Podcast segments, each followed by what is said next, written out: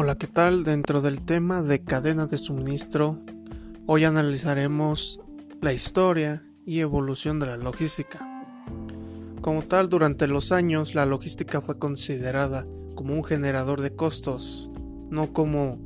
una parte de la empresa que podría evolucionar o que podría tener un futuro. Así que a partir de 1960 se adquiere una orientación más profunda al cliente, ya que en años anteriores no se tenía siquiera contemplado lo que era el concepto como tal de logística. Así que a partir de ese año se toma como una actividad de carácter estratégico. A su vez, a lo largo de la historia de la logística, solo se tuvieron registrados 37 artículos que abordaban la palabra logística, donde se destaca la Journal Marketing Management, que para mí eh, no se le tomó en su momento una importancia necesaria a la logística, ya que desde años anteriores se pudo explotar más esta área, pero sin embargo, de 1960 para la fecha se empezó a modernizar y a tomar en cuenta en orientación a los clientes y a proveedores. Ahora bien, desglosaremos año con año cómo fue evolucionando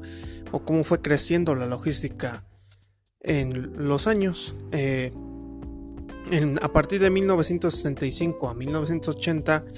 se incluyó más a la logística. Dentro de este año, las empresas comprendieron que se puede optimizar los costes totales si se gestionaba de manera adecuada la logística, por lo que para la década de 1980 y 1994 la logística ya se consideraba como un elemento clave para la implantación de nuevos sistemas, como la producción flexible, el Just Time o los sistemas de calidad, todos estos obviamente dentro de la producción que ya va más enfocada a la satisfacción al cliente. Para, para el periodo de 1995 y 2005, eh, la logística ya gira en torno al cliente ya más formalmente, también a los proveedores y a los accionistas de la organización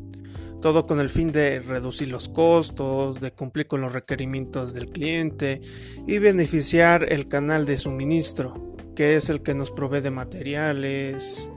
que se provee de que el producto final llegue a manos adecuadas, de que se distribuya en todos los ahora sí que en todos los lugares o los establecimientos, todo lo que incluye una cadena de suministro o en su caso el canal de suministro. Ahora bien, para el periodo de 2005 en la actualidad, la logística ya es un elemento de relevancia máxima, porque ya todas las empresas buscan la integración de los canales de suministro, donde se incluyen los canales, con el fin ya de mejorar todos los procesos y ofrecer un mayor valor al, al cliente final, que en este caso pues seríamos nosotros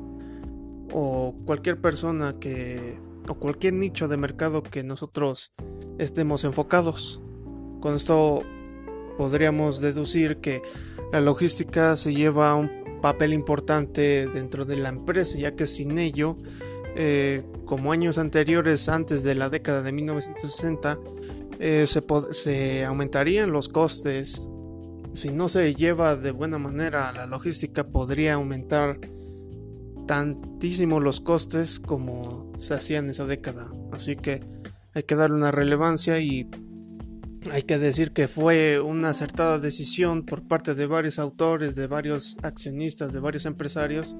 apostar por la logística para un mayor beneficio y para una buena reducción de costes.